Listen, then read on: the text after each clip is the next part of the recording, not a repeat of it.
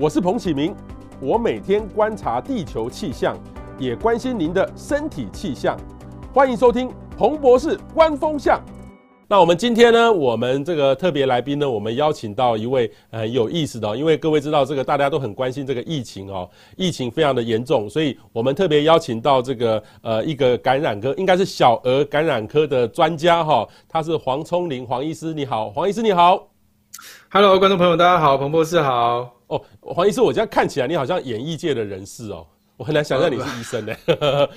我我这个哎，对，刚刚提到感染科，很多人可能最近都对于这个小儿感染科医师大放光彩有关系哈，因为你可以看到很多这个李炳宇教授啊、黄立明教授啊，都是小儿感染科。为什么？是因为我们感染科其实不分大人小孩，但是。如果我们本科是儿科的话，我们在感染这个领域就会特别关注病毒啊。大人以前都特别关注，比如说细菌啊、霉菌之类的。所以呢，这个这一次新冠病毒就让我们这个小儿感染科原本就在研究病毒的这一群，呃，这个这个以以前就在奋斗这个领域的人，就是会比较多出来跟大家解释疫情啊。所以我非常相信很多人说奇怪，为什么？新冠病毒这个议题常是小儿感染科出来，其实这个原因是这样。OK，那你们跟一般的感染科是到底有什么不一样？是针对小朋友的感染吗？应该是说我们每个人都有一个本科哈，像我的训练前三年是小儿科嘛，所以我主要照顾的都是儿童。但是我在后面的这个次专科感染科的部分的训练是大人小孩都训练都是一样的，所以我们得到的感染的专科医师是一模一样的。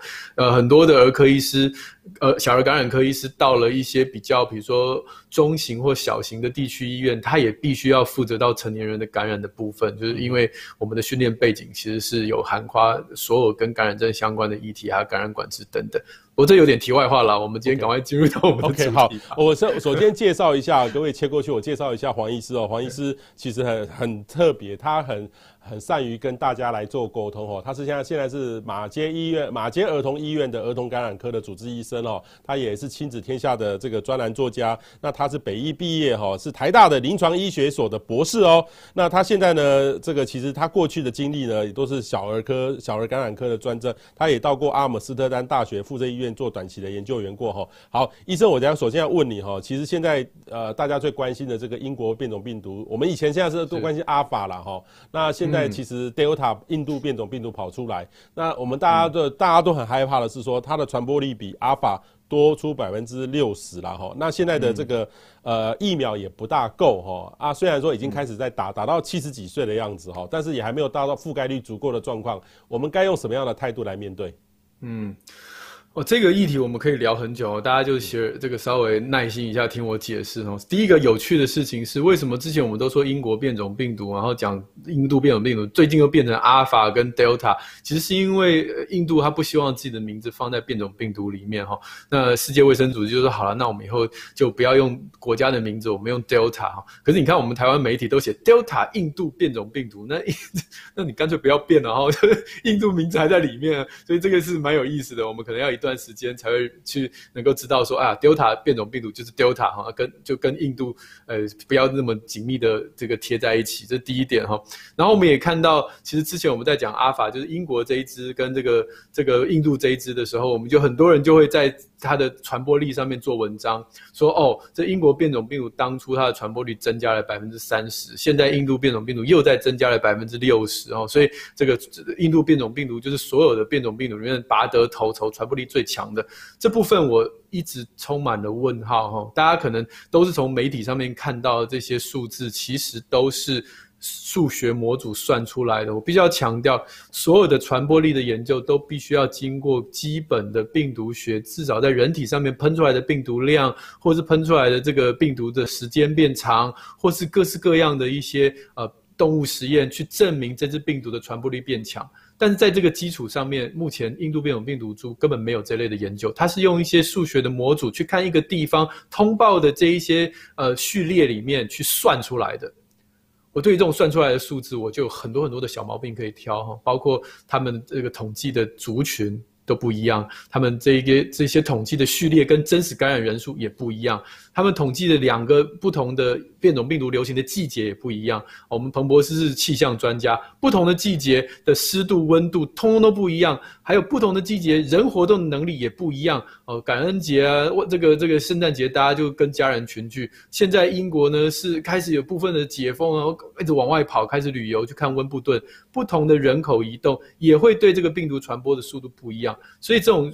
我我没有办法一个人去抵挡整个媒体的喜欢用这种传播率增加的这样的一个一个风潮来带动大家的恐慌，我一个人挡不住，但我只要用我的专业告诉大家。印度变种病毒的传播率绝对不可能超过百分之六十，不可能，没有一个病毒，我认识的所有的呼吸道病毒没有一直突变，然后它的传播力一直增加的，这个不是打电动哈，不是说你今天升级就无限的上升，它一定有一个限度，所以它就算增加，可能增加百分之十，可能增加百分之十五，我不晓得标标准的数字是多少，因为这一些的研究实在是还没看到。英国变种病毒研究了将近三个月、五四个月，我们也看不到它的传播力有比其他的病毒强到哪里去。我们只能说，有些人说这样，有些人那样，但是两个研究最后结果可能互相是抵触的。科学是需要时间累积而来。好，我就打在这打断。所以，变种病毒对于传播力的问题，根本不是我们一般小白老百姓需要知道的，因为它传播力再怎么强，它就是一个呼吸道的病毒。我觉得变种病毒最主要要讨论的，反而是它的免疫逃脱。也就是说，怎么样这个变种病毒干嘛要变？它变的原因是因为已经有很多人得过了，所以这些人身上已经有抗体了。我若不变，我就等于坐以待毙，因为我要感染这些人的时候很困难。但如果我今天能够借由突变来躲过你的抗体，不管你是曾经得过这个疾病，或你曾经打过疫苗，你的抗体因为我的突变，你的抗体认不到、认不出我，那么这样我的突变才有意义。所以你可以看到，现在市面不是市面上哈，就全世界流行的变种病毒这四个，不管是阿尔法、贝塔、伽马、德尔塔，这四支基本上最主要的能力，就是它对于我们的抗体有某种程度的免疫逃脱。那这样的话，我们来讨论说，哎，未来我们的疫苗的政策，或者是我们是不是要打快一点，赶快赶上，还是怎么样？我们讨论这个其实是更有意义的。对，其实医生讲的很有道理哈。其实现在台湾哈，大家每天打开这个电视，很多谈话性节目哈，呃，突然很多这个没有学过医的这个专家都跑出来了，所以像这样的讲的就很恐怖了哈。这个，所以大家呃一定要把我们今天的节目分享给你的朋友，让你朋友知道，尤其是长辈朋友或者小朋友，一定要特别的留，因为我发现呃，再有专业知识的人哈，遇到这个病毒，因为我们都不是医生，所以我们都会呃这种透过这种各种的社群媒介。让我们很恐慌了哈，可是问题就来了哈。其实我昨天哈看到一个影片还蛮感动的，就是在温布登温布登广这个网球赛，然后那个现场鼓掌，里面就就是所有人欢呼给那个 AZ 病这个这个病毒的这个发明的者哈，大家这个欢呼。其实我我我不认识那个那位女士啦哈，但是我知道我看突然看到说哦，大家怎么英国都不用戴口罩了哈，等于是说我就觉得很不一样。可是我也看到说英国不是说 Delta 几万人已经得到了吗？我就想。说啊，英国不是还没有解封吗？怎么可以不用戴口罩？嗯、我心里面就觉得好奇怪，好奇怪哦。所以现在呢，其实我不知道说这个呃呃未来的疫苗哈，尤其又又是要进入这个冬天流感了哈，是否我们现在的这个流感疫苗又会造成一些冲击？所以等于是说，今年的这个怎么去看这个这个疫苗的这个状况？哦，我们目前来看的话，又又又马上又遇遇到要现在虽然是夏天，可是几个月后又是要进入冬天了，这怎么办？对。所以，我们来延续一下刚才这个话题哈。我们看到画面上这个写说，他们英国准备要接种一个加强剂。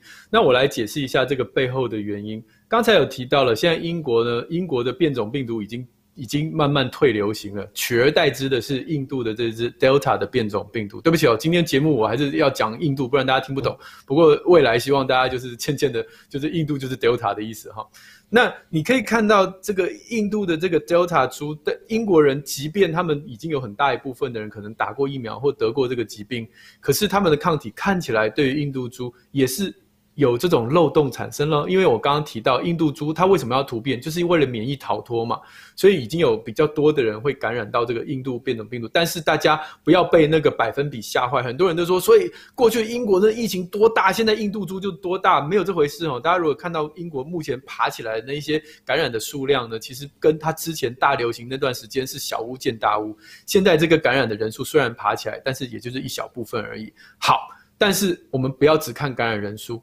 因为呢，冠状新冠病毒未来它就是我们人类的第五只感冒病毒，也就是每一个人在这十年内一定都会再得过这一只病毒。大家不要有这种侥幸心态，说我躲过一年两年，我就可以搞定，我可以不用打疫苗。这只病毒在我们人类是住下来的，它以后就是以这种感冒病毒的方式，每一个人都会在人生当中得过。只是说我们只要打过疫苗，就不用太害怕。现在英国的状态就是这样，这些得到 Delta 病毒的人，虽然人数开始爬起来，可是死亡率并没有增加。对他们来讲，他们就是再次更新新的病毒码，他们以自然感染的方式更新对印度变种病毒的病毒码。所以这些人虽然他这个得过了或打过疫苗，但又在得印度病毒，但他没有死亡，也没有重症，这就是我们的未来。未来的十年内就是这样。那为什么有一些人，我们大概面对这个变种病毒，我们大概有三个策略来面对它。第一个策略就是我刚刚讲的，你就自然感染。你是年轻力壮，你并没有太多的慢性病，你大概六十岁以下，你碰到这个变种病毒，我就得吧，因为反正我原本已经打过疫苗了，我打过 AZ 疫苗了，我已经站起来鼓掌过了，这个疫苗已经保护我了，所以我可以去得一下印度变种病毒，我更新病毒嘛，我的人生就继续走下去，就是 go on。第二种方式是我打一个旧的，就是 AZ 的疫苗，随着时间它抗体慢慢下降，没关系。我们针对这些年纪比较大的，或者是抵抗力比较差的，我在冬天的时候再给他多补一剂，把他抗体再拉高一点。虽然我拉高的是跟这个旧的病毒比较相关的抗体，但是我量一高，其实对印度变种病毒都还是有办法去稍微挡一挡的。所以英国刚刚提到说，冬天有可能会再多补一剂，针对一些高危险的族群，让他身体里面的抗体再拉高。这是第二个面对变种病毒的方法。第三个方法呢，就是很多人在讨论说，有没有新版的疫苗？像我们流感不是每一年打的都不一样吗？哦，每一年都会更新版。那新冠病毒疫苗要不要也更新呢？莫德纳现在就在做一个更新版，针对南非变种病毒的更新的疫苗。就你曾经有打过莫德纳的这个呃这个 first version 哈，第一版本的疫苗，那么未来在 booster 在补充剂的时候，如果你住在南非，也许你打那个补充剂的时候用新版的疫苗，或或许更事半功倍一点。所以大概有这三个方法。那你可以从英国看到，已经前两个方法已经是一个自现现在进行是自然感染，一个呢就是他们在冬天打补充剂，针对老年人去打旧的这个疫苗，而我们台湾还在最原始的状态，就是我们连第一剂的疫苗都还没打到，所以后面的事不用想了，先把我们现在该做的事情，就把这第一季都打完再说哈。那至于要不要跟流感疫苗放在一起，或者是分开打或怎么样，这个我相信。呃，流感疫苗的一定是会继续政策继续执行的，只是以一个流行病学的角度来讲，今年就算流感流行，我之前看到的数学模组算出来的，我必须我没有办法预知未来，但是数学模组算出来，今年的流感大概也不会飙得太高，所以今年的流感疫苗要跟新冠疫苗怎么样搭配，我就有赖于这个卫生单位的呃政府单位的这个智慧哈。那也许我们还是就是双轨进行，流感疫苗也打，新冠疫苗也打。好，那或者是今年就是强推呃流感呃这个新冠病毒的疫苗啊，流感疫苗就是只针对老年人重症，我不晓得了哈，这个东西都是可以讨论的，只是说以数学模组来讲，流感可能在明年，就是新冠进来之后，大概会有两年的空窗期，第三年才会再大流行回来。那大家就赶快在今年内把新冠病毒搞定了，把疫苗打完了，因为明年的冬天可能流感就会反扑了。那那个时候我们要面对两种疫苗或两种病毒的攻击，恐怕就是太累了一点。OK，好，黄黄医师哦，其实好多的爸爸妈妈很焦虑哈，因为爸爸妈妈打不到，又担心小朋友也没打不到哈，所以我们先回答网友问题哦。陈威成说，可不可以讲幼儿怎么打怎么防？幼儿是目前来看的话，应该是没办法打，对不对？最最晚。对，而且幼儿对幼儿得到新冠病毒，就像一般感冒一样，所以幼儿不是我们防疫的主要的主力。我们之所以会停课，不是因为这些小朋友在学校得了以后会重症死亡。我们之所以停课，是因为这些小朋友去学校当病毒的培养皿之后，会把病毒带回家感染阿公阿妈，而我们现在的阿公阿妈的接种率还不够高。所以大家不要搞错学学生或者小朋友他的角色，他的角色在这个疫情当中，是我们不希望他成为培养皿，并不是说他们得了就会有重症死亡，这跟流感的思维是完全不同的。所以在这样的一个角度之下，儿童的疫苗目前莫德纳跟这个呃辉瑞啦，辉瑞主要是已经他的临床试验已经做到呃这个这个这个呃六岁哈，所以六六到呃六六岁以上的。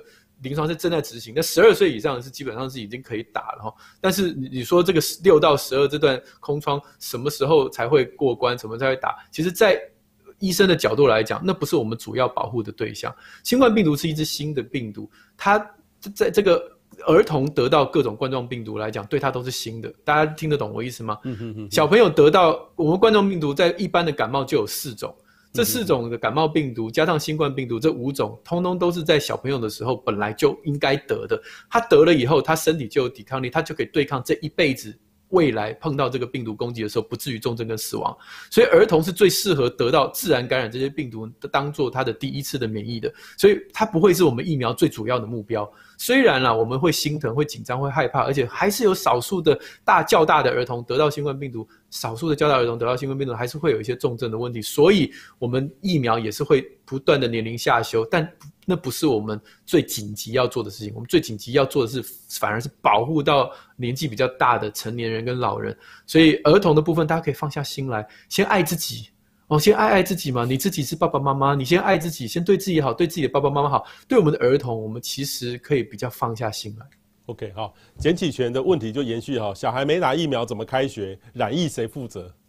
对，所以小朋友开学的问题不是对，就对染疫，小朋友在学校染疫那是公共卫生疫调没有做好的问题哦。但是小朋友不开学的原因是因为怕传染给家里的阿公阿妈，所以我们现在目前一直在忍耐，是因为我们不希望有这个。不好的事情发生，希望未来开学的时候，我们的长辈能够几乎都至少有接种过一剂疫苗。开学的时候，大家就可以很放心。对，我我的观念也跟这个黄医师很像了哈。我有一个朋友，就是觉得也是也都是这样，这个家长一样这么焦虑哈，所以他们怎么办呢？他们就花了大概一百多万买了飞机票。哦，来回还因为到那个美国还要住啊，不能也要待一段时间啊，回来也要隔离呀、啊。哦，他们花了一百多万呢，一百多万去啊。我是说，一百多万啊，当然他们或许可以负担得起啦。但是问题是说，我是说从风险性来看的话，你去做这这趟旅程，你在美国也有你的风险性存在啊。哦，啊，你在台湾也有你的事可以做啊。我说我像我自己就觉得说，呃，花这个这个东西哦比较不值得一点点。我自己就会跟这个医生的比较不会啦。那爸爸妈妈带着孩子去。去爸爸妈妈自己也打了嘛，对，所以我觉得爱自己啦。爸爸妈妈如果去了美国打，他如果他付得起这一百万也是值得了。嗯，但一百万其实对大多数的家庭来说的话 是没办法负担得起的哈。好，没办法。然后譬如说没在没打疫苗之前，小孩只能一直在家趴吗？呃，对。我们要感谢我们的孩子在家里面，所以让我们可以保护到这个社会的这个慢性病患跟这个老年人族群。所以有的时候我们对我们孩子说声谢谢，让他知道说他现在做的事情是很有意义的哦。我之前常常在防疫的过这个过程当中，我一直呼吁大家，防疫啊是是以爱为出发点。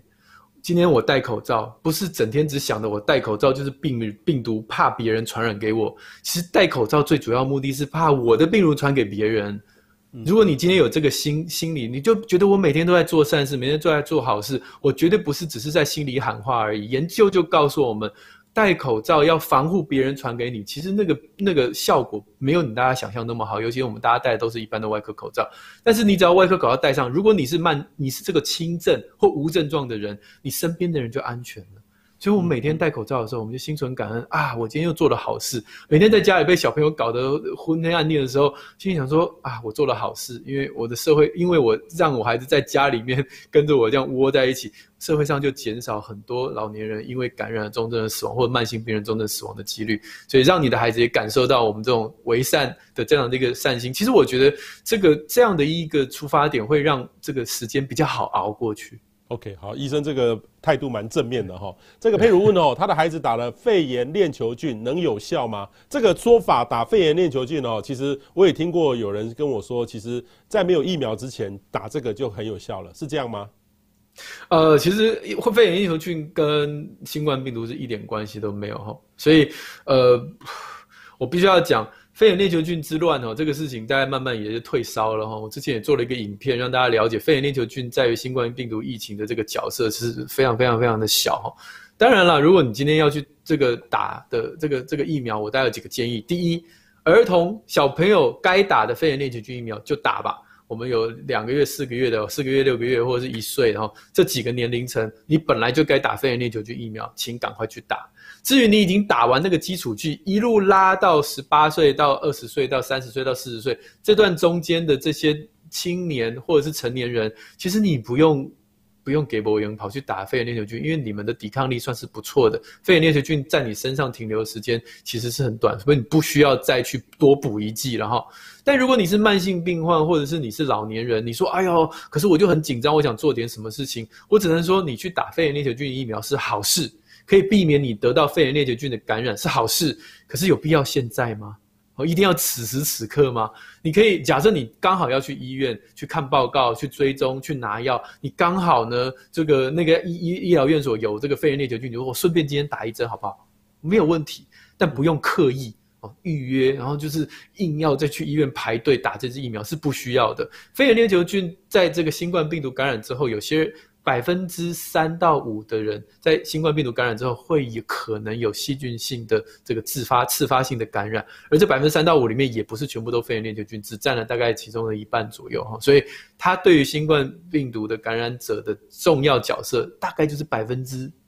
二百分之一左右的这样的一个角色，医医生，你这个 我像你刚才的说法，我们好多人跟我这样讲，我们总算终于得到一个很大的澄清了哈。对对，这个它不是不好，但是就是要搞清楚你的，搞清楚，搞清楚，不是不好哈。这个定定人说哈，这个其实呃，他刚刚有个问题，就是 Delta 不是对小朋友侵入比较厉害吗？没有，对不对？没有没有没有，不管是 Alpha、Beta、Delta，，你都会发现有一件事情，就是一开始感染都是小朋友多，因为这些年轻人都嘛闷不住了，然后就到处乱窜，所以一开始的感染的量都会是小，都是年轻人了。但是等到等到之后，你在时间一拉长，发现根本没这回事，什么年龄。所以刚刚他也延续问说，小朋友如果得到 delta 的话，他就像是一般的这个感冒、感冒流鼻水就这样而已，不会有太大的重创。对，医学上面没有百分之百的事，我只能跟你说，一半的人都没症状，剩下一半的人都是小感冒。你说百分之零点零零零一有没有人症状？有有有，可能会有那一万个会有一个小朋友得了以后，哎，比较严重一点，但是那个都是几率很低的事情。所以医生，我们的工作很像，像我在今天说这个台风会不会到底冒出来？我说我不能，我目我目前觉得说它基本上大家都没有发，它它没有办法到，但是我不能百分之百说，可能有百分之几的几率，有可能还会突然哇突然变成台风增强。哦，所以我们这个工作也还是有点像。哦，好，这个徐小林说家里有老人家重大疾病的不想打疫苗，可是有宝贝也会担心，所以其实如果是老年人还是打比较好，对不对？对，我们这这个我我们没有办法逼老年人去打，毕竟他内心有很多的恐惧。嗯，这个当然跟这个呃媒体的这个报道比较有关系，但是我必须要讲说，有时候劝劝老人家打疫苗还是要有一点技巧，然后就是。你用强逼的去骂他，就说哎，你都相信那无为不为，那我觉得对导演他也是生，他内心已经够害怕，还要被你这种言语的羞辱，他更不想去了哈。嗯、所以有的时候我会用温情攻势，对不对？你说你家里有小的孙子孙女那么可爱，那如果阿公阿妈不打疫苗，我们以后小孩要开学，我们就不敢带他回来看你嘞，因为小孩在学校有可能会感染，嗯、那他不能看你。对啊，我们很希望他可以跟你相处啊。那这样的话，是不是我们就以后这样，你先打一打有保护，这样以后我带孩子来看你的时候，我们也不用心惊胆跳的。嗯，因为我觉得其实。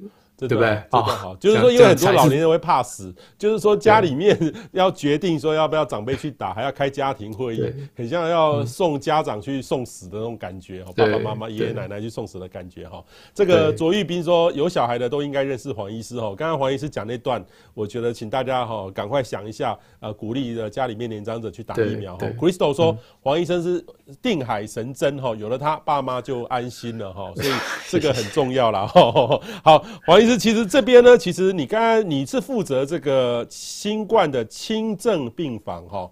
轻症、是是是轻症跟重症有什么不一样？嗯、可不可以描述一下轻症会怎么样？哦，被不同感染的症状好像都不一样，对不对？是是，分享一下我这个呃，在医院目在这个疫情当中的工作，就是我们如果有小朋友住院，就是一家人可能就是群聚嘛，哈，所以每一个人都中标。那有小朋友因为验出来阳性，必须要隔离的时候，我们就会让爸爸妈妈跟他在同一个隔离房，哈，因因因为爸爸妈妈自己也中了。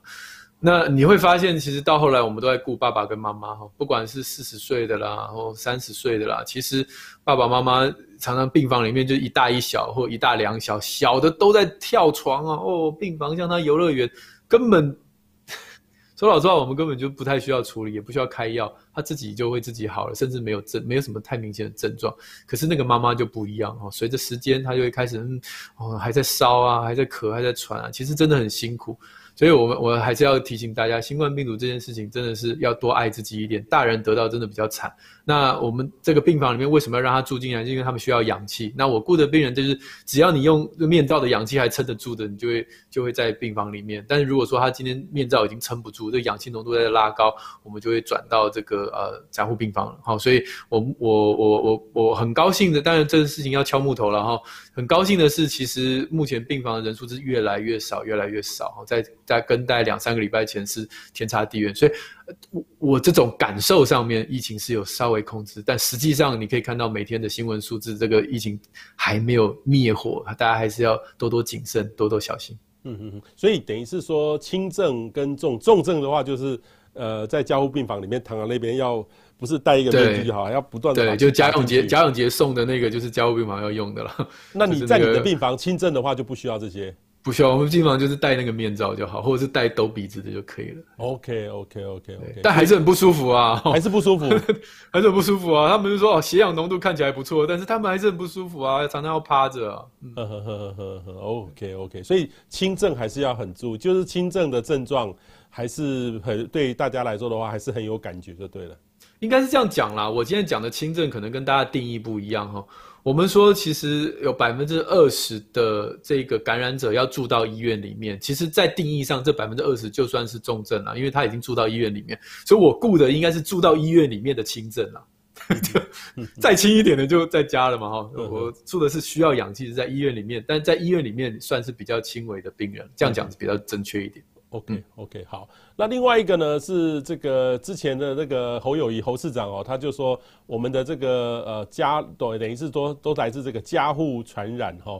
其实家里面呢，大家重使用公筷，可是我们在一个场域里面，呃，基本上在家里很难去戴口罩啦，哦，因为家里呢有太多可以把口罩拿下来的时间。啊，例如说洗澡，那其实就很容易传，所以家户传染呢。呃，我是觉得好难去避免啊。但是说真的，如果要做，但是很严格，很严格，那真的会会很麻烦。大家都懒得麻怕麻烦嘛，哈。家务传染到底有没有避免的方法？我我真的觉得已已经是隔离在家里，疫情期间三级警戒，大家已经在家时间那么长了，然后还要每个人一个房间，我真的觉得是做不到。那我我我觉得大部分的故事都是这样，一定是家里有一个人。被迫的，他的工作的范，他的工作的原因，必须要出去工作。比如说医护人员，比如说外送员，比如说各式各样的哈。那这个必须要出去工作的人，他回到家的时候，他可能是轻症或可能无症状的期间，他就已经把病毒传给其他家人，而其他家人跟他共桌吃饭的时候，也不晓得他身上已经带有病毒了。所以你说，在那个没有症状、很轻微症状的时候，谁能够防得住？说大家吃饭的时候都分开吃。那小朋友，或者是老婆，或者是先生，已经这么久一整天没有看到自己的家人，连吃饭的时候都还还要分开，不能好好聊天。我觉得真的有点困难。所以这件事情，大家就是，嗯，回来的时候，就是尤其去外面工作回来的时候，麻烦就是洗洗手哈，然后把衣服换掉哈。那如果你今天真的觉得你的工作是有危险性的，你就大部分时间你就是能够戴口罩戴着就戴着，尤其要跟家人聊天讲话的时候，你就说啊，爸爸的工作的关系，我还是口罩戴着比较好哦。你听懂了吗？是出去的那个人，他戴着口罩，他可以避免把口水喷出去感染其他家人。这是我刚刚讲到的，其实保护你自己，让身边的人感到安心，这样子做，我觉得就已经很了不起了。先这样吧。至于 那个吃饭要不要 啊？我那那我问你哦，这个，嗯，我有遇过我一个朋友蛮困扰的，他回到家，嗯、哦，他在外面，他呃也不是像你这样的工作，我不知道问黄医师你你是如何呃回到家的动作是说说？你刚才有说戴口罩，可是我那朋友呢，他其实也没有接触到什么人哦，可是家里面人觉得说你已经出去了，你会沾染到病毒，他到处都有病毒，所以呢就拿那个一直喷，哈、哦，一等于是一直喷喷喷喷到这个。呃三天用到五百 CC，五百 ml，五百 ml 那一大罐，那基本上基本上我很难想象从头到尾一直喷一直喷，喷到全身是，那也很不舒服啊哈。那像你医生，你觉得应该怎么做？我觉得这个就是会让那个回家的人好难过，对不对？我在外面打拼了一整天，然后回来被你当病毒，所以 有的时候我觉得我也不想要搞到就是家里面有点家庭革命的感觉，都没有温暖跟没有爱。所以我刚刚提到那是很自动自发、很自愿的。对我来讲，我如果那个时候还，其实我我今今年很早我就打了疫苗了。打了疫苗之后，我心里就很平安了。我的家人也都知道我打了疫苗，然后老人家也都打了疫苗了。其实我并没有再那么紧张，认为说我在连在家里面都要这样战战兢兢。但是在那之前啦，在那之前，我可能回家的时候，我最近有顾这个这个病房，我就会回家尽量戴个口罩跟孩子聊天，但我不会去要求其他人跟我做一样的事情。我觉得这种防疫东西还是自动自发的哦。如果你的老公、你的老婆愿意戴，我们谢谢他哦。当他戴了口罩的时候，让孩子说：“你看，爸爸为了我们好哦。你们你们要你们戴口罩，你们该该叫，对不对？可是你看，爸爸为了你们，他愿意在家的时候跟你们聊天也戴着口罩，我们真的要很感谢他。那种出于爱、出于关心、感谢的言语，就会让那个戴口罩的人不会那么痛苦吗.我已经戴着口罩，还被你当病毒一直喷哦。我觉得这样子真的家里真的没有温暖了。他那个这样一次就喷掉这样一罐这样。这有效吗？太 over 了，有效了。如果我是感染者，我的呼吸道的病毒当然是二十四小时去制造啊！你喷我表面死得了表面的这个病毒，接下来十小三小时两小时制造的病毒你也挡不住啊！所以不需要，哦，所以请大家特别注意了哈，哦，所以这个这个要有正确的观念很重要了哈。那如果在家里呢，怎么样居家隔离？因为我记得那时候那个非常紧张的时候，这个说要有有这种轻症的就在家隔离，可是很多人就想说在家隔离一定会被感染嘛？有这个有办法避免吗？对，对呃，居家隔离那个就是对象已经是确定他快筛阳性啊，或者是 PCR 阳性，只是他没有这症状，所以这个时候。就真的要严格一点了哈。我们刚刚提到那个是明明就没有啊，可是就被当作外来的病毒，但这个是已经确定他身上有病毒了。那这个居家隔离就是一定要按照标准。我们简单讲就是三步政策了哈，不不不肢体接触嘛哈，不共桌吃饭嘛，然后不不聊天嘛，就不面对面聊天。所以你这三件事情如果都做得到。那么这个居家隔离才真正有效果，去防堵病毒传染给别人。那我多加一点，就是你那个隔离的房间，如果可以的话，最好就是呃，它套房式的，就是它有自己单独的卫浴。那这样的话，那个隔离的效果就会更好。因为浴室如果共用，最容易有分分泌物啊、飞沫啊、飞溅。但是我知道有些家庭没有办法，他们就只有一间浴室、一间一间厕所的话，那么麻烦这个被隔离的人要有一个。卫浴篮，好，就是这个篮子里面的东西是我带进那个厕所使用，那我也带出来，这样子，这第一点，这样你就不会跟人家共用到毛巾啊、牙刷啊等等的。那牙刷不会啦，就是毛巾啊，或者是等等这些这些卫浴的设备。那第二个就是你离开的时候可以用稀释五十倍的漂白水去做浴室稍微清洁一下。这样的话也是蛮有公德心的。我今天是居家隔离的人，我知道我身上有病毒。我用完这个厕所，离开前水龙头、马桶的把那个那个按钮，还有这个门把，我摸过的地方，我都用稀释五十倍漂白水消毒一遍，我再离开。那这样的话，这个浴室这个空间才不会变成防疫的破口。当然啦，如果要新使用的人想说我不放心，他消毒一遍，我再消毒一遍也 OK。好，那样消毒两遍，效果就更好了哈。那当然，如果说家里面这个人已经曾经，比如说我今天隔离的 day one 第一天，可是，在那 day 零跟 day 负一的时候，就前一天的时候，我已经在客厅到处乱摸了。那时候我不晓得我身上有病毒啊，所以对于这个家里人的人，可以把客厅、公共场所常摸的地方，也是用稀释五十倍的漂白水先擦过一遍，遥控器按钮啊、门把啊、电梯啊等等这些地方，先摸过，先先消毒过一遍。那这样的话，这个隔离可能就可以达到我们想要的效果。OK，好，那黄医师，其实另外一个呢，就是电梯共用电梯感染哦。这个这个新闻出来的时候，我也吓了一跳。就是有时候这个我我们当然都避免在电梯里面讲话了哈，电电梯里面讲话。不过其实到底这个电梯的感染的这个造成，这真的有这么大的机会吗？呃，接触那么一下子就会被感染到吗？对啊，其实这个电梯的感染，大概从 SARS 那个年代，我们就开始很紧张哈，因为那时候有大楼，很多人都会传传播。那有些人就认为是这个下水道啊，然后来也有认为是电梯。说老实话，这些疫调的过程当中，我们有些连接，也许没有那么确定。哦，比如说这五个人会不会同时间在电梯里面出现？那也许如果他们搭同一台电梯，关在那么密闭的空间，那么这个互相稍微讲个你好我好，可能这个病毒也是有有有传播的这个力量存在。那当然，是不是这个按钮哈，关关门跟开门那个钮上面沾染特别多病毒，我们不晓得哈。事实上，这种透过无生物的传染是有可能，但几率也没有大家想象中那么高。总而言之啦，我们。电梯的消毒是很方便的，所以基本上定期，像你看医院的电梯都会定期的有用这个啊消毒剂去去涂抹。不过最重要还是洗手啊。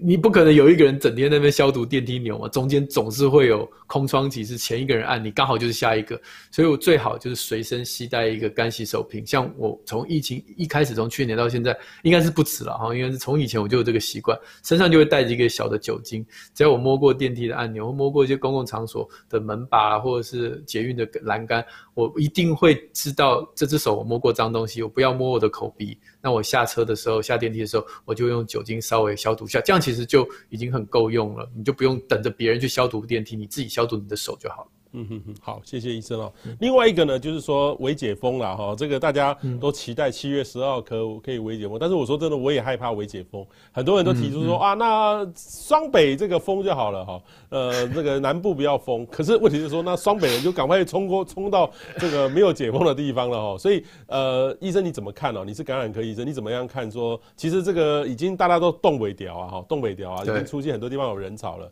你怎么你怎么看这个？怎么样可以微解封？我觉得“微解封”这三个字，它的定义还是要清楚一点啦。到底“微”有多微啊？对对啊，就是那个“微”的范围是什么？我我个人的想法是这样哈，很多人都会想说，有没有可能我们回到过去嘉陵的年代？我没有那么悲观哈，我我不觉得说完全做不到，但是要费九牛二虎洪荒之力才做得到。那我们要不要这样做？这是一个大家可以讨论的问题。以我们现在疫苗接种的的这个百分比才不到百分之十的状态下，我觉得可能还是要加把劲。那呃，一般来讲，能够解封，如果还没有加零之前却可以解封，那表示我们的疫调是可以掌握得住的。就是一个感染者大概平均有三十个接触者。好，所以如果今天有一个感染者，他的三十个接触者都能够在疫调的范围内面完完全全掌握住，那么我们每一天的这个病染病的人数只要在五十个以内。五十个乘以三十个，就一千五百个人的疫调的范围。我听过去的那个这个啊，去年的时候，CDC 说他们最大的疫调的范围就一千五百个人，是他们紧绷最 maximum，就是所有疫调的人都不睡觉哦，每天一直打电话，一直去访问，但一千五百个人是他们最上限的。所以对我来讲，我如果以这个数字来讲，就是如果能够掌握所有疫调的人的这个。感染人数已经出现了，可能四十个，可能三十个，这个人数出现，你要微解封，我没有意见。但是如果说今天还有很多疫调都是根本做不了的，就是人数多到说啊，那个大概就是一群吧，那个群聚我们就不用一个一个访问人，他们可能就是一群吧。这种很疏、很很很 loose、很笼统的疫调的这种状态下，我觉得微解封就是等于是等着下一波再来。嗯哼哼哼，OK 好。另外一个呢，就是清零了哈。我我有遇过一些国外的朋友告诉我说，啊，彭博士，你们应该不应该用过去的方式来看的新的疫情哦？像有些国家，他都不会像这样台湾开，等于是封牌啦。等于是封牌啊，就不讲不讲说每天都有几个几个数字了，他们就把说呃这个新冠的这个疫情就跟感冒的流感的数目字一样去这样去处理的，不就特别讲这样的一个问题。不过我觉得是像新加坡、英国，其实他们都是疫苗打的很高比例的一个国家啦，他们可以这样做。所以我们现在等于是说台湾的我们下一阶段的目标。应该是往年样来看哦。当然，我是觉得有时候哈，在台湾，呃，一般一般来说的话，就有一些不一样的意见的人，或者是说媒体舆论压力，就弄着。我说真的，我如果是陈时中哈，我真的也还蛮难做的。我心里面会这样，我是心里面是这样想的啦。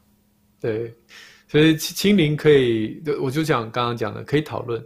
只要我们疫苗打的人数百分比越高，那清零这个目标就越不重要。但如果疫苗打的人数一直迟迟的不往上升，那清零这个目标就算没有办法达成，你还是得一直数字压得很低，不然我们的医疗就会崩盘，这就是很现实的问题。对，那医生你你们上次，例如说一个月前那时候数字最高的时候，你们那时候真的像你来说的话，你有感受到那时候快要崩溃的心情吗？哦，当然啊，你那时候最严重的时候，那是什么样的情形？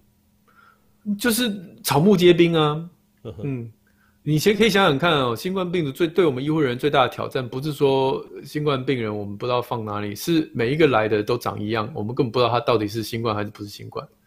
这种状况下，我们真的是草木皆兵。那草木皆兵穿着那个隔离衣，然后面对每个病人，只要稍微有点蛛丝马迹哦，听到他是什么万华来、板桥来，然后整个神经就紧绷，然后就要开始筛他或什么，对病人也痛苦，对医护人员也痛苦。可是你不这样做，只要稍微有个漏洞进到病房，那个病房就要关门呢。所以，对我们那个时候来讲，其实处理每一件事情都变成没有办法像以前那么样的洒脱，跟那么样的那样那样的这个有自信。你会变成说，我其实其实做每一个医疗动作，都是为了要防止新冠病毒不小心跑到医院里面来。而那些需要被帮忙的人，他可能因为这个筛检的的这个时间一拖再拖，所以他等到真正得到医疗帮助的时间，会比以前还没有疫情的时候会往后延后一两天。有的时候那个后面就不好处理了。所以尤其像我们儿科最最明显，很多爸爸妈妈在在家顾小孩，小孩有一些疾病，他不敢来看医院，而不不敢来医院看医生，就算他来，也是会被外面塞来塞去的。然后等到他真正要要手术或者要处理的时候，其实已经严重度比以前更高。我觉得这些东西都不是我们一般民众可以想象的这种这种混乱感哈，所以所以嗯，现在好多了，所以麻烦大家继续维持，继续努力了，对对对，继续努力了哈。所以基本上呢。呃，接种这个疫苗呢，很像就是我们必须要赶快去做的哦。哪些人可以接种，哪些人不能接种？免疫功能低的人是不是比较不能接种？因为呃，网网络上传说免疫力差的打疫苗容易这个猝死哦。例如说，我也听过说僵直性脊椎炎的人就啊不能打什么，不能打什么，这真的有这样的限制吗？我们医界的那个群组里面哦，都是很好奇，为什么会有人要传这种这种图片，说啊，你如果有这个啊心脏病、高血压、糖尿病，有什么一堆慢性病的人都不要，请注意不要打疫苗。我们那时候看到这个，就是啊，我我我正向思考，就是发布这个假讯息的人，他自己很想打，所以他只好发假讯息，让大家都打不到。不然我真的没办法理解为什么要这样这样这样草草菅人命哦。免疫力越差的人更要赶快打。你看，我们第一波都是打这个年纪大的人，都是打这个有慢性病的人，其实就是这些人需要打，不是吗？那那年轻力壮的人，虽然他们也需要了哈，只是说那个排序就可以排在后面一点了。所以我想大家必须要，我我不一一回答了哈。台大医院也做了那个新闻稿，然后很多的这个都做了新闻稿，说这些疾病反而都是要打的。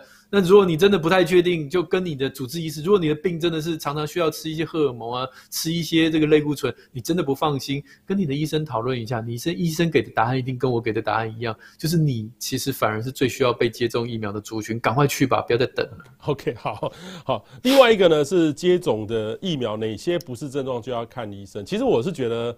这个大多数的这个症状我都还好啦，因为长辈打了之后都有问哈。那但问题是说哪一种还是要赶快通报医生。然后另外一个呢，我们看到很多不适的症状哈。其实 AZ 很多人都不想打 AZ，要打莫德纳哈。但是事实上 AZ 的这个不适症状反而比莫德纳很像还要少一点点哦。等于是目前来看的话，哪一种情况要来赶快来去找医生？对，目前大家还没有经历过打第二剂莫德纳的痛苦啊，呃，过不久就大家就可能第二剂打完的时候就有人哀哀叫哈。其实莫德纳第二剂的那个不舒服，根据我在美国根据研究数字就已经很夸张了。根据我在美国的朋友，那个医生朋友，他也是哦，简直整个魂飞魄散哦，感觉灵魂都出窍了。所以第二季的莫德纳其实是很辛苦的。那第一季的 AZ 当然也辛苦，但其实呃呃这是可忍受的哈。那而且年纪大的人，其实打 AZ 第一剂没什么感觉。像我的父亲、我的母亲都已经呃七八十岁了，他们打 AZ 疫苗，隔天我说，哎、有没有发烧？他说、嗯、也还好，其实他们没有什么特别的不舒服感觉。但是呃，还是要提醒这些罕见的重严重的并发症，比如说打 AZ 的，大家都担心血栓，对不对？所以我们就要跟大家讲，AZ 的血栓发生率在台湾大概是百万分之五哈，所以一百万个人打会有五个人，你要注意在。接种的第四到第二十八天，哈，就是你打完前两天头痛是没问题的，打到第三天头头痛就好了，哈，你打到第四天还在头痛就很怪了。四到二十八天当中，你有莫名的头痛，或者是腹痛，或者是四肢的这个肿胀，或者是各式各样，你觉得这个疼痛难耐，你都应该要赶快去看医生，因为这个血栓在四到二十八天才会慢慢跑出来哈。嗯、那跟你原来的血栓疾病一点关系都没有，所以很多人都说啊，我以前有这个呃静脉曲张啊什么，呃 A G 的血栓跟你的静脉曲张跟什么通通都没有关系，它是另外完完全全不同的机转，所以。所以国家才没有做任何的禁戒禁止，说这些人不能打疫苗，没有哈。好，这是第一点。AZ 你要注意，就是四到二十八天的头痛、腹痛。那至于这个莫德纳，它有两个比较有名的副作用，第一个就是过敏性休克，所以打完的三十分钟，麻烦就在现场，啊，跟医生说，哎，你们急救药在哈，还有货哈，啊，急救药都还在，那就在那边等吧。三十分钟，如果你有全身开始长疹子、呼吸困难，然后觉得全身无力，赶快跟医生讲一下，说：“哎，我啊，赶快可能需要急救一下，赶快打这个急救的这个针就可以解决了。”另外一个莫德纳的副作用是心肌炎，心肌炎大概发生率也是百万分之有不同的地方不一样哈，百分之十、百分之二十都有人在讲哈。但心肌炎是呃年轻男性比较多，打完之后大概一周内，如果你有觉得第二季哈，所以第一季还不会有。打到第二季的时候，如果在一周内你有觉得 就是这个胸口闷痛不舒服，哦，然后呃有虚弱感，那就去看个医生，医生会帮你做心电图、做心脏超音波，确定你有没有心肌炎的发生。心肌炎没有特效药，哦，只能把你留在医院观察，等他自己好，哈、哦。嗯。中间过程当中如果没什么事，让自己好，我们就就就很顺利就可以出院了。嗯。OK，好，这个打疫苗是不能揉的，对不对？确定好？不需要。不需要，不需不是说不能揉，但是不需要。嗯嗯嗯，揉了有时候反而你那个地方会很不舒服。嗯哼哼哼哼。OK，好，那打疫苗的正确观念呢，其实是预防重症，对不对？是它没有办法阻止感染跟传播，这个是正确的，对不对？对，我们的身体对于疾病有两个，一个叫做避，它这这个叫做避免。它的感染哦，就是我们的我们说常常说疫苗的效果百分几，其实就是指说避免我们身体被感染哈。但是其实还有另外一块免疫，叫做 T 细胞的免疫，它是造成我们身体能够从这个疾病当中恢复。所以这两个东西，一个叫 protection。一个叫 resolution，一个是保护，一个是恢复，这两个是不一样的。而我们打疫苗最主要的目的是恢复，也就是未来我刚刚提到，你可能自然感染，你可能不可能可能这个这个变种病毒你你会再得第二次，但你身体的恢复力都还够，不管是因为疫苗，或是因为你曾经感染过，你恢复力够，那么这个疾病就会像小感冒。而那个保护力，就是那个让你抗体打高的那个东西，随着时间一定会下降。那个抗体随着变种病毒，它的效果也会下降，所以那个是挡不住的，就跟我们的胶原蛋白一样，随着年龄它会渐渐的不见。所以你就算你打的是多厉害的疫苗，它一年两年它还是会掉哈。所以有的时候不需要很纠结，在我今天打这个疫苗，它保护力到底是九成啊，还是八成啊、七成？其实只讲那个保护力的话，我们打完莫德纳的一年后，再来跟打完刚打完 A G 的比。我看起来也是差不多哈，所以这这数字不要太纠结，重点是它的恢复力是够的，重症死亡是不会发生的，它就是好疫苗。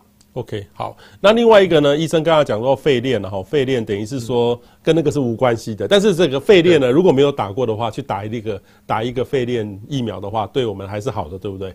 你如果刚好对你刚好要去医院，你打一打 OK。不过我要提醒大家，现在我们国家的政策，你打过肺炎链球菌，要再打新冠疫苗，中间要相隔十四天。好不容易排队排到了，结果发现你前几天才打了肺炎链球菌，你就要再隔十四天。所以 man 啊，我跟你讲，就是不需要你，你打完新冠疫苗啊，十四天后你说多一层保护再去打肺炎链球菌。如果你是老人或慢性病人，我不反对。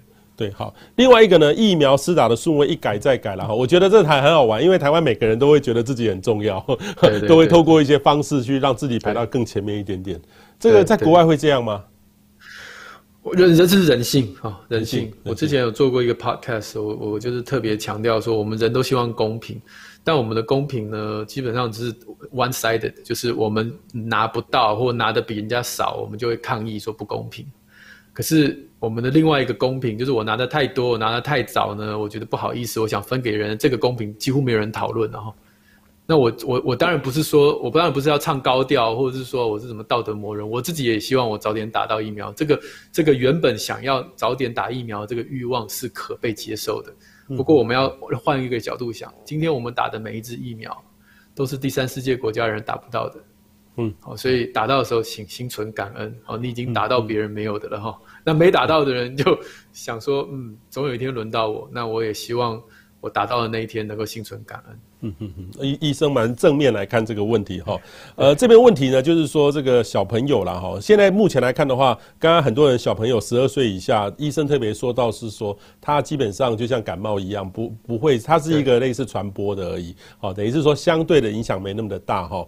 那目前来看，但是我听到国外就是中小学变成第老师哈，呃，可以先施打哈，但是我心里面觉得说，那大学老师为什么不赶快可以打哈？所以目前来看的话，如果开学与否，是不是？只要这种呃老师哦可以打到优先试打就可以开学了吗？呃，如同我说的，开学校之所以关起来，是因为怕学生在里面像病毒培养皿，然后最后回家传染给大人或老人。那当然，同时也是保护老师，因为老师面对这一群小朋友，他们如果就算感染，可能都是无症状，所以老师自己也不晓得自己面对这一群孩子已经是病毒哭了，很容易。所以老师其实当刚当小学老师的应该都有经验，前面几年小学老师也是很辛苦的，因为常常被小朋友感染，他有潜伏期的时候传给你，你也不晓得啊，啊你帮他擦嘴巴，帮他帮他这个擤鼻涕，帮他擦屁股，或者是做一些比较亲密的互动。你很容易就会被小朋友传染，所以打打老师我也不反对啦。我觉得这个顺位到底要放在哪里，我真的没有没有什么意见哈。就是这个对于中小学的的老师而言，呃，他们有双重，一个就是他不会把病毒传给小孩，然后小孩再带给老人。那另外一重就是小朋友群聚传染的时候不要传给老师。那大学我就。不知道，可能彭博士大学比较认真一点哦。大学总觉得跟同学蛮疏离的哦，而且大学生你就要戴口罩，他 OK 啊。嗯，小孩子你叫他从早戴好戴个口罩不 OK 啊。对，可是大学生可以，他可以自律了。好，呃，医生，我们最后我们快速的回应网友的问题哈。丁小鱼说，请问医生，如果打了疫苗之后，若又是得了新冠，还是会会不会还是会影响生殖系统吗？新冠会影响到生殖系统吗？嗯这在去年的一开始有这个谣言啦，哈，但是这疫情已经跑了这么一年多了，其实我们现在不会担心新冠造成的生殖系统伤害。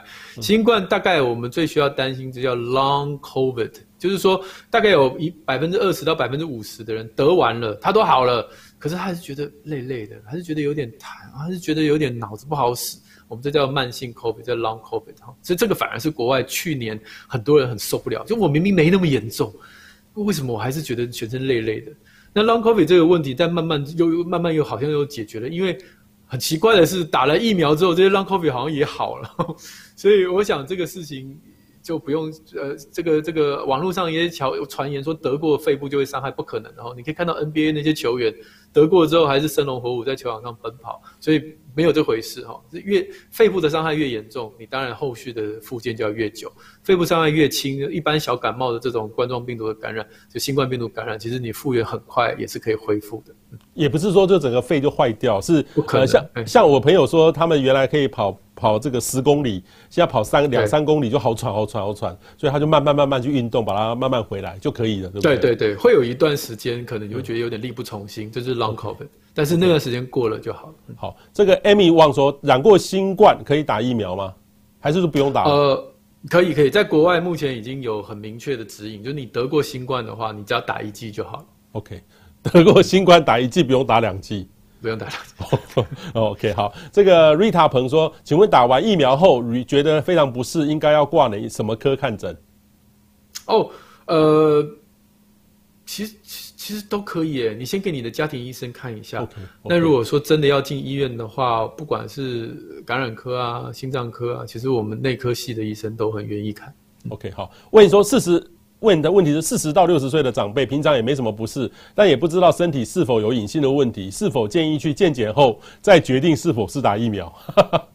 好，这就是我的名言要出来了。这十年内，每一个人都会得过一次新冠病毒。你最好祷告，你得的那一次，你已经曾经打过疫苗。所以四十到六十岁，他人生还很很辉煌的，接下来还有四十年要活。所以，请他就是赶快打一打，把事情就解。你看，你打完之后啊，你就不用再看记者会了。哎，对啊，你也不用知道每天对不对？你的生活多轻松。对，啊、对，嗯，对。好，这个抒情说，所以身体状况不佳的老人要考虑要不要打。基本上能够就去打，嗯、对不对？对对，对。好，这个林明成说，请问网络疯传打疫苗前后不能吃海鲜、辛辣食品跟酒精，这是真的吗？啊，这个平常就要少吃啦。对不对？对对对对对对对，就好也是可以不要啦，因为你今天吃了海鲜，然后明天打疫苗过敏，你也不知道是海鲜过敏还是疫苗过敏嘛？哎，对呀。或是说你喝了酒哈，喝了酒宿醉，到底是疫苗害还是酒醉？对对对对对。OK，好，这个陈慧伦说哦，请问出入七大类场所哦，医疗院所以外戴过的口罩要不要重，可不可以重复戴？还是我到那个地方去就要赶快丢掉了？我通常以现在我们口罩的供应已经这么足，我通常口罩一天一定会丢。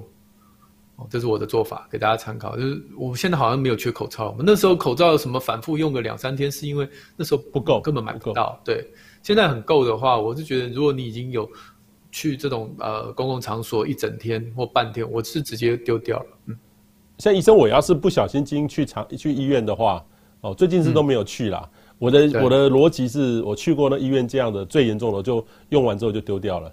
或是我去一个地方，我就很也觉得那个地方我心里面有一点负担，我就把它丢掉，换一个新的。对啊，对啊，啊，你就小小心心的拿下来，啊不要碰它，就把它丢了就好了。OK OK，好。然后最后呢，想要问医师有没有想要跟网友大众或是爸妈说的哈，或是打疫苗，或是对疫情的焦虑？最后时间。然后最后就是跟大家讲，知识使人自由了哈。每天其实如果就是看一些数字啊，或看一些新闻，可能对你的基本知识没有帮助，只增加了恐慌。所以在看这些新闻之前，麻烦大家有机会可以多看。呃，我之前有做了一系列的影片跟文章，通通都跟新冠基本的知识有关。你看完之后，不是说我们要粉饰太平，可是看完之后你心里有个底，你对这个病毒的了解，再去解读这世界上发生的事情，你比较不会那么慌。你已经准备好了，做好防疫的这些动作，而且你的出发点是爱，是关怀。这样的话，你每天的生活就会觉得很有意义，而且你也不会觉得这日子非常难熬。OK，好，医生说的好棒哦。今天也请大家赶快把我们的节目哈分享，让你的朋友、你的长辈哦都知道，因为好多朋友一直很焦虑，很焦虑。相信今天看完今天的节目之后呢，你就不会焦虑了，你会很正面，用爱的力量哈，爱的方式哦来看这次的这个病毒。我们非常谢谢黄聪林黄医生哦，感染科医生给我们这么深入浅出的访问。今天的节目非常受用，谢谢黄医师，谢谢，谢谢大家，谢谢彭博士，谢谢大家。